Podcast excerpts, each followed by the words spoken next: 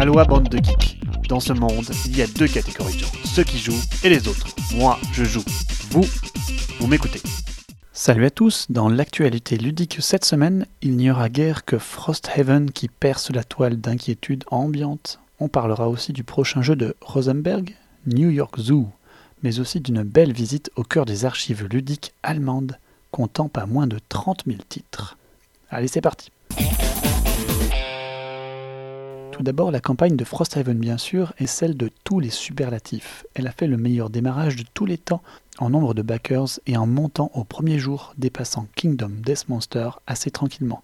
Pour les amateurs du jeu, backers ou non, et qui ont du temps, ne manquez pas les updates journaliers qui contiennent à chaque fois un challenge cérébral avec une situation de combat, quelques cartes et une solution pour se sortir de cette épineuse situation. Ce n'est pas si simple et ça vous garde en forme pour découvrir les nouvelles classes de base. Et si vous êtes accro, il vous suffit de pledger 1$ dollar pour recevoir les updates journaliers. Vous pourrez même annuler ça à la fin de la campagne. Pratique non Humble Bundle, la plateforme qui vous propose des packs de contenu à prix variable selon votre désir, vient de réaliser un bundle jeux vidéo, jeux de société, manga, comics du moment, dont l'intégralité des recettes seront reversées au profit de l'aide à lutter contre le Covid-19.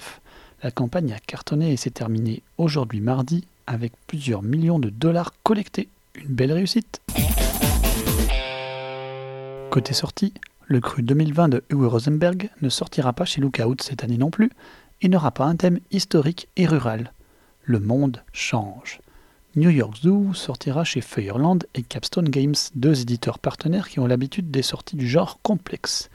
New York Zoo sera plutôt un jeu familial de pose de polymino une nouvelle fois. Il sera donc question de remplir son zoo le mieux et le plus rapidement possible, à essayer en espérant plus de créativité que certains de ses récents titres.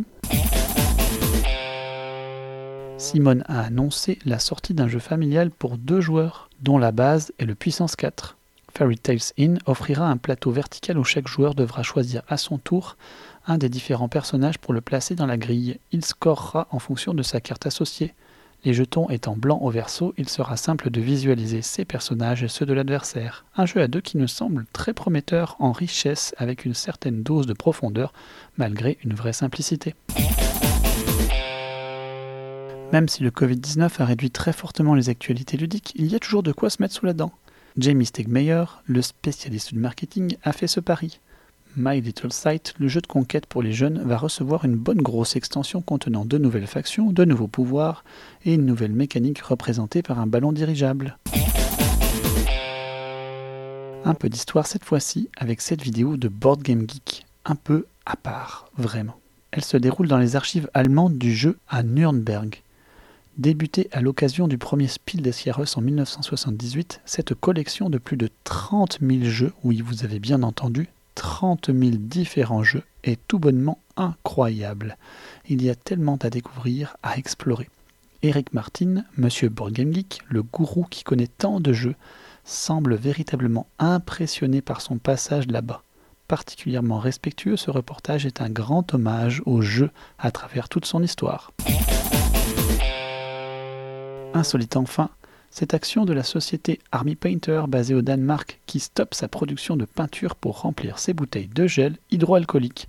Non, vous ne rêvez pas, ils seront dédiés aux écoles et aux autres structures du pays.